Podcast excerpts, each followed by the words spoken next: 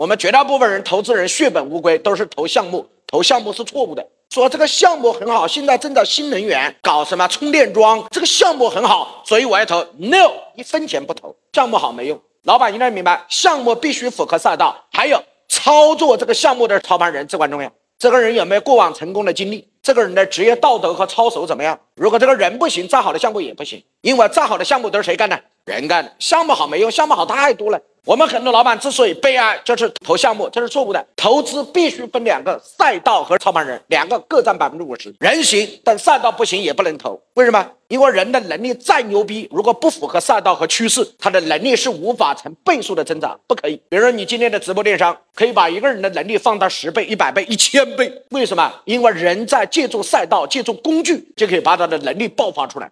投资主要是投的赛道和操盘人，这两个东西是左右手。第一，符合赛道；第二，操盘人的经历很 OK，符合两个条件你就投，不符合两个条件不要投。